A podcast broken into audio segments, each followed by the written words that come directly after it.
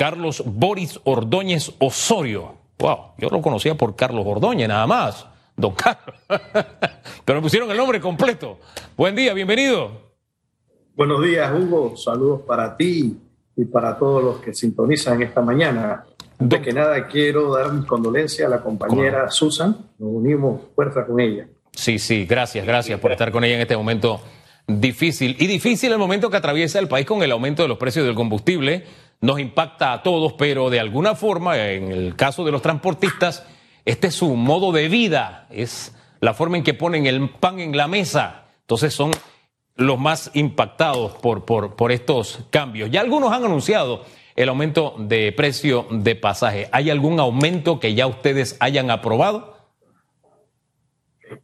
Específicamente, el día viernes salió unos comunicados de ciertas rutas del sector oeste eh, sobre un aumento del pasaje. Ahí nosotros conversamos con ellos el fin de semana y fuimos claros.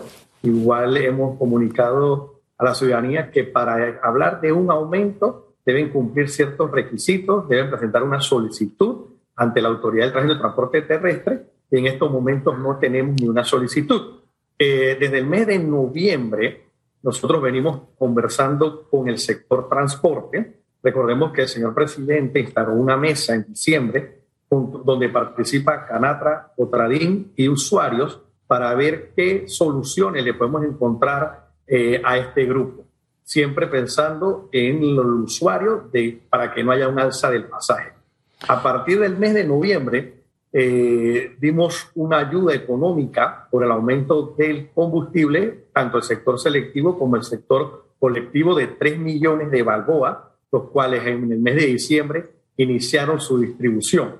Eh, a través de una resolución del Consejo de Gabinete nos daban hasta el 31 de diciembre para poder dar esta distribución lamentablemente por diferentes factores no pudimos culminar la distribución, por lo que en febrero se volvió a ir al Consejo de Gabinete y nos dieron una extensión hasta el 31 de, perdón, hasta el 30 de abril para hacer esta distribución del combustible. ¿Hay algún remanente, disculpe, hay algún remanente de esos 3 millones? ¿Queda algo realmente de esos 3 millones? Y adicional, la queja de muchos conductores era lo que pasa es que yo soy palanca y yo, trabajo manejando y a mí no me beneficia. Eso le beneficia al dueño porque él es el que tiene el acceso, no yo. Y él se lo pone a su carro particular, no al taxi.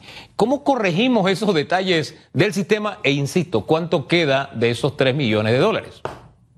Con la primera pregunta, de los 3 millones de Balboa al 31 de diciembre, solamente se había consumido 500 mil Balboa.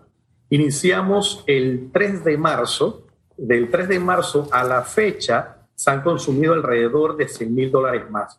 Quiere decir, pues que hemos consumido 600 mil balboas, queda más de 2 millones y, 2 millones y tanto para consumir.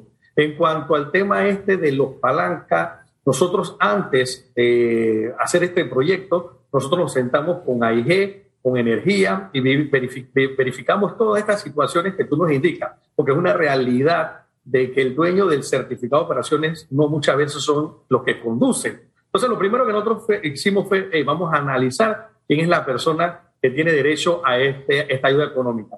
¿Quién fue el que tiene un certificado de operación activo ante la Autoridad de Tránsito y Transporte Terrestre? ¿Cómo sabemos que es un certificado activo? Bueno, tiene que tener su placa al 2019 paga, con excepción de la provincia de Panamá Oeste, y daría el que le exigían los 2018. Ya con eso consideramos que tú estás activo, estás prestando un servicio, tienes derecho a esta ayuda económica. Luego entonces identificamos el vehículo con nuestra base de datos. A través, como le mencioné, de AIG, se puso un PIN que la persona que tenía derecho con su número de cédula y su certificado de operación tenía acceso al PIN. Y cuando la persona va a la estación de combustible tiene que el bombero tomarle una foto a la placa, tanto particular como de transporte, ahí garantizamos que el combustible se le esté echando al carro que está, como dicen, amarrado con el certificado de operación. El PIN pasa lo mismo como una tarjeta clave. Yo tengo mi tarjeta clave y yo deseo que un familiar mío vaya al súper hacer supermercado, yo le paso la tarjeta con mi PIN y él hace supermercado. Así mismo con la, la gasolina. El dueño del certificado de operación que no conduce puede darle el PIN a su conductor el conductor con el PIN llega a la estación de combustible, da el PIN, eh, hace los otros pasos que acabo de explicar y al final le escanean la cédula de la persona que fue a tomar la gasolina. Ahí estamos garantizando que la gasolina llegue al conductor, llegue al dueño del certificado de operación y llegue al vehículo que es utilizado para el servicio de transporte. Bueno, ahí depende entonces de la buena voluntad de, del dueño del, del cupo, así de, de sencillo. Ahora, poner orden en un mercado que está tan desordenado es difícil. En este mercado tenemos, sí, transporte que cumple con todas las de la ley. Tenemos lo que nosotros llamamos corsarios, corsarios porque tienen algún nivel de bendición de parte de las autoridades que le dijimos al gobierno que se fue cuando hizo un censo, al final a todos estos señores por tenerlo registrado, ellos van a estar amparados y efectivamente ellos son de alguna forma corsarios. ¿Por qué lo digo corsarios? Porque tienen el visto bueno de las autoridades pero no cumplen con la ley. La ley es clara de cómo deben ser las unidades de transporte, sus dos puertas, etcétera algunos de estos dueños de estos busitos nos decían, nosotros no, nosotros no tenemos dos puertas, tenemos tres puertas, a veces hasta cuatro, la de atrás, la del costado, la del conductor y la del copiloto. Imagínense las cosas que salen, que la ley no lo dice de esa manera. El resultado, bueno, hay muchos busitos piratas que han sido protagonistas de tragedias. ¿Por qué? Porque como no son propios para hacer negocio, ellos andan viendo cómo sacan la plata. Y si es necesario se cuelan por donde sea, usted lo ve por los hombros haciendo cualquier cantidad de locura, la velocidad que les da la gana, y todo eso es parte de lo que ha heredado esta administración. Ahora el punto es, ah, no, y además de los corsarios están los piratas. Los piratas son aquellos que son particulares que no cumplen con nada y que simplemente dicen, bueno, yo tengo que conseguir para la gasolina, yo estoy aquí para el que quiera montarse. Que esos todavía tienen cero control. O sea, e-, este es un mercado, wow, es un desorden tremendo hay algo, y fíjese que me salgo del tema gasolina para saber si hay algo de ese desorden que se haya podido, no sé, corregir en estos años de gobierno. Ok, mire, eh, cuando hablamos de pirata, es, nace por la necesidad de un servicio. Eh, a, falta de un servicio nace el tema de la piratería. Nosotros estamos eh, fiscalizando estas situaciones de los piratas, para poner un orden. Cuando yo llego a esta administración, eh, contamos con unos permisos que se le han dado a las personas por eso mismo, porque hay lugares que necesitan dar un servicio porque no se da abasto los certificados de operación que existen y las mismas prestatarias han solicitado pues que se le den un permiso momentáneo para necesidad del servicio. Eso lo estamos analizando, lo estamos fiscalizando para ver si en realidad se necesita este tema. Con respecto al tema del, conductor que tú mencionas, que maneja de una forma desordenada, este es un por el tema del trabajo, o sea, es un tema que no solamente ocurre con el que llamamos pirata, igualmente con el conductor que tiene un certificado de operación, también ocurre este tema de pues de conducir de repente a cierta velocidad para poder cumplir con la carrera o, buscar ese pasajero que se encuentra en una parada. Eh, estamos pensando, hemos discutido, nosotros tenemos una mesa del diálogo donde eh, salen diferentes ideas, donde diferentes puntos, y una de estas hemos, hemos conversado con el sector transporte, de así mismo como se hace con el metrobús o el metro, de que existe una tarjeta para el cobro, estamos conversando para ver si es posible eh, tener una tarjeta para el cobro, porque realmente el tema del sector transporte no solamente le hace al combustible, es uno de lo que le afecta a la economía, al dueño del certificado de operación, uno de los que le afecta es el tema este de un cobro que ellos no tienen realmente la forma de validar lo que hace el conductor o el, el, eh, sí, el, conductor detrás del volante. Eh, ellos están en expensa de que el conductor diariamente le diga, esta es la cuenta, este es lo que hice. Entonces, realmente estamos buscando diferentes eh, soluciones a la problemática. Ya teniendo este tema de una tarjeta, ya sabe la persona cuánto cobra, eso nos ayuda de repente a crear un tema de pago de impuestos del mismo propietario del vehículo, un tema de pago de la caja del Seguro Social del conductor y pues podemos evitar ese tema o esa excusa de decir de que yo estoy conduciendo a una velocidad porque tengo que agarrar a, ese pasajero. Ya estamos tratando de, poner un orden en ese sentido. Bien, y, y, fíjese que no es al azar que haya hecho este dibujo, este croquis de nuestro sistema de transporte, principalmente para el sector oeste y para la zona norte y el este de la ciudad también. Hay centros comerciales donde usted va y eso está lleno de, de corsarios y de piratas, ¿no? ¿Por qué? Porque al final si yo tengo un sistema de transporte que no cumple con la ley, no se ajusta a lo que la ley establece, muy difícilmente yo voy a hacer que lo cumpla en materia de eh, el pasaje. Le pongo un ejemplo. Después de ciertas horas de la noche, los piratas y los corsarios, es decir, los buses que le llaman alternativos, pasan y el pavo o secretario, como se le dice eufemísticamente, pasa gritando el destino y dice cuál es la tarifa. Es decir, no es la tarifa ni de 50 centavos ni del dólar, se la duplica, se la triplica a veces. Entonces eso pasa en esta ciudad antes de que todo esto ocurriera. Entonces, decir, voy a hacer que este servicio, porque al final brindan un servicio aunque esté al margen de la ley, decirle que no puede aumentar prácticamente es una misión imposible porque es que ellos transitan al margen de la ley. Entonces, decirle, cumple con la ley o, o ciñete a esta tarifa, eh, para mí es una es cuesta arriba. Por eso uno recibe tantas quejas de, hey, me aumentaron, pero ¿quién los hace entrar en control si ellos están fuera de control?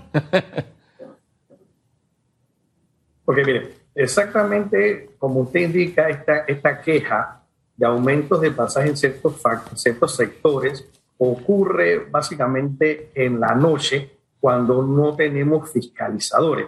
Recordemos que nuestros inspectores prácticamente tienen turno administrativo nosotros, pues el brazo que nos ayuda a cumplir lo que establece el reglamento de tránsito y nuestra ley es la Dirección de Operaciones del Tránsito. Nosotros puntualmente ese ejemplo que tú indicas en Caimitillo, eh, eh, hemos tenido queja de la población de que después de ciertas horas los buses que se encuentran en el área aumentan el pasaje. Nosotros hemos hecho operativo, nos hemos dedicado a poner calcomanía fuera de los buses con los pasajes que establece la ley y hemos bajado ese tema pero necesitamos entonces del apoyo de la, de la comunidad para que presente formalmente la denuncia eh, aquí en la Autoridad de Tránsito y Transporte Terrestre para que con ayuda de la Dirección de Operaciones del Tránsito podemos aplicar lo que establece la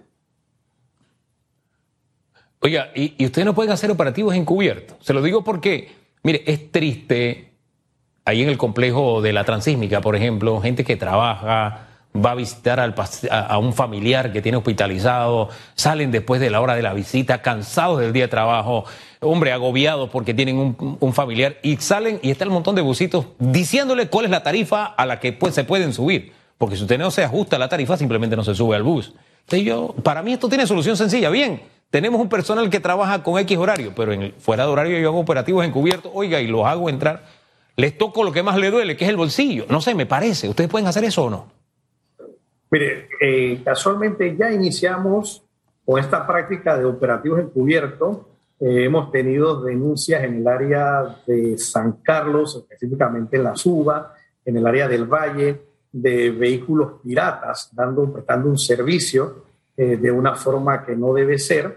hemos hecho operativos con los vehículos nuestros, así que con vehículos nuestros realmente las personas se, se retiraban del área, así que no era eh, el beneficio del el, operativo. Por lo que entonces nosotros el día viernes hicimos un operativo con una, una, placa encubierta, un vehículo encubierto. Ahí sí pudimos filmar, tuvimos fotos y pudimos ver a la persona realizando la actividad. Eh, fue exitoso el operativo en ese sentido, por lo tanto, pues lo vamos a, a, a poner en práctica en otros lugares para ver este tema del pasaje.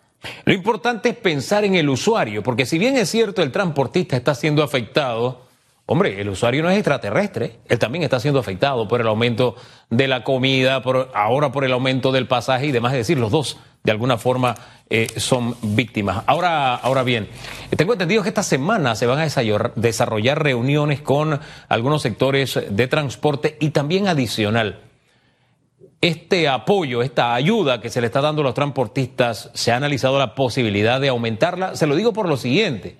Cuando se tomó la decisión el año pasado de estos eh, 3 millones, hoy iba a decir 300 millones, estos 3 millones, la situación era muy distinta a la que tenemos ahora. Es decir, los precios ahora están muy por encima de los precios que había cuando se tomó esta decisión. ¿Se ha pensado en aumentar esta cuantía? ¿Existe la capacidad? Y lo de las reuniones, por favor.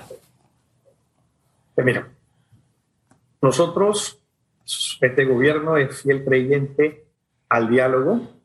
Eh, lo importante aquí es que ya estamos desde el mes de noviembre viendo este tema con los transportistas, con los usuarios, siempre con el norte del usuario es nuestro principal objetivo, es el que debemos conseguir todas las soluciones para beneficio de ellos.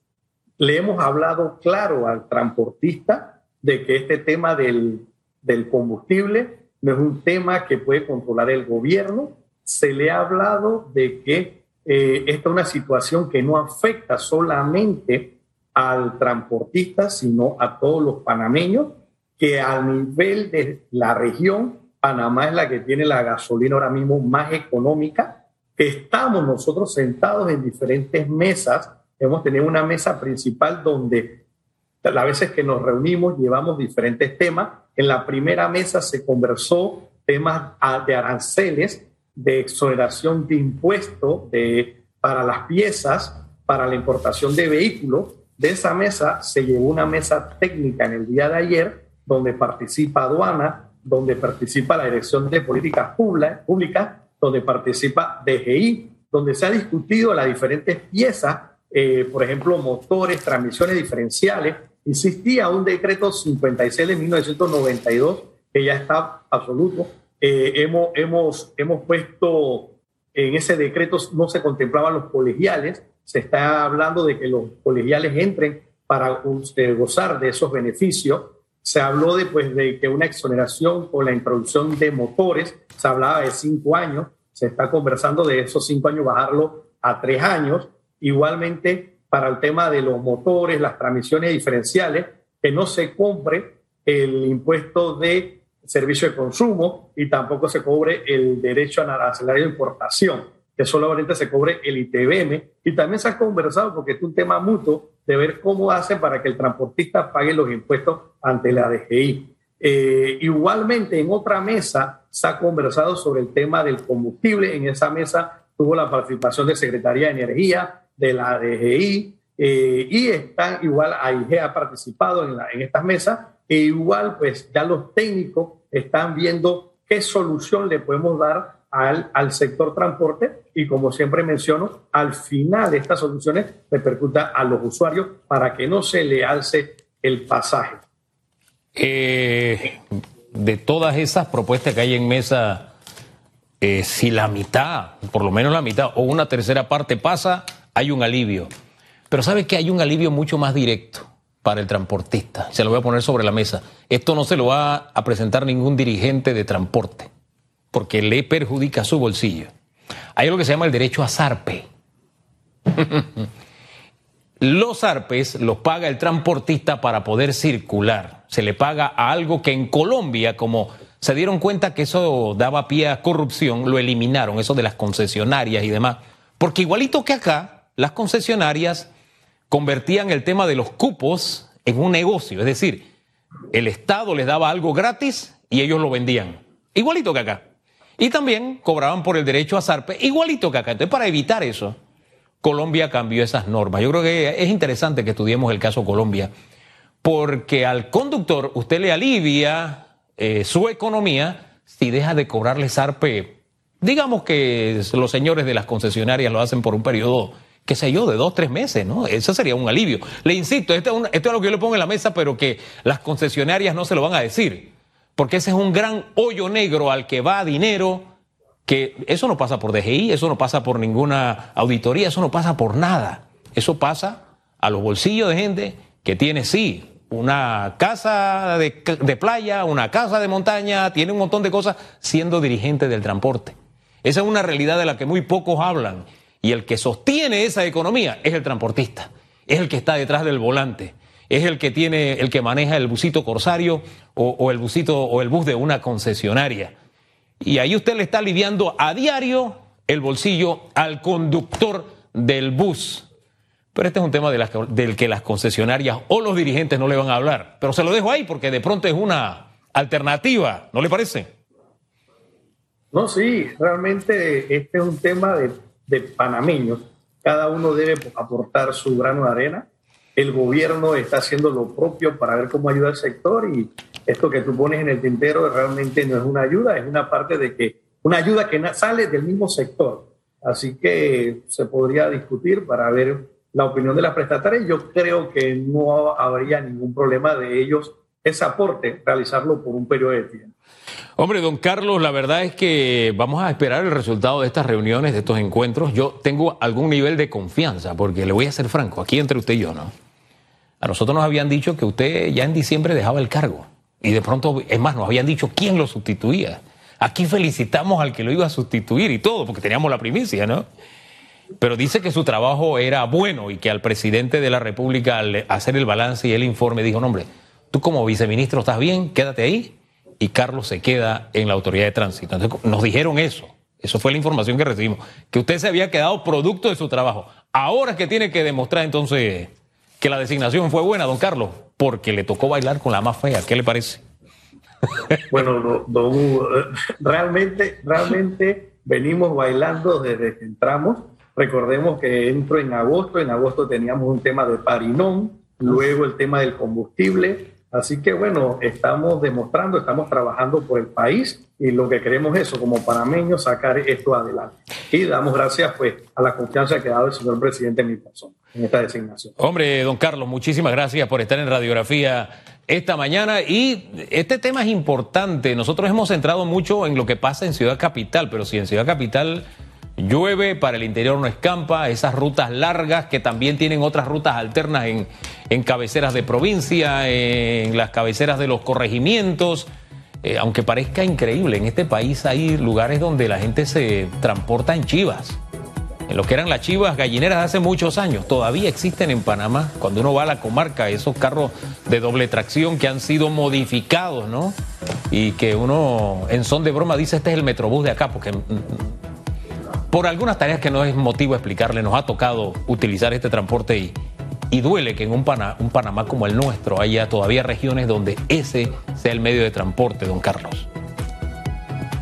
Sí, eh, nosotros estamos haciendo visitas porque hay que ir al campo para entender. Por ejemplo, el, viernes estuvimos en el área de Coclé conversando con el sector colegial y realmente el servicio como lo prestan en Coclé es totalmente diferente como lo prestan en Panamá. Eh, estamos haciendo esta visita con ellos para ver cómo vamos solucionando, cómo vamos entendiendo las problemáticas que tiene cada región. Cada uno tiene su propia cruz y algunas cruces son muy pesadas, de verdad, en esto del transporte. Gracias, don Carlos, nuevamente, que tenga muy buen día. Gracias a ustedes. Tenga buen día.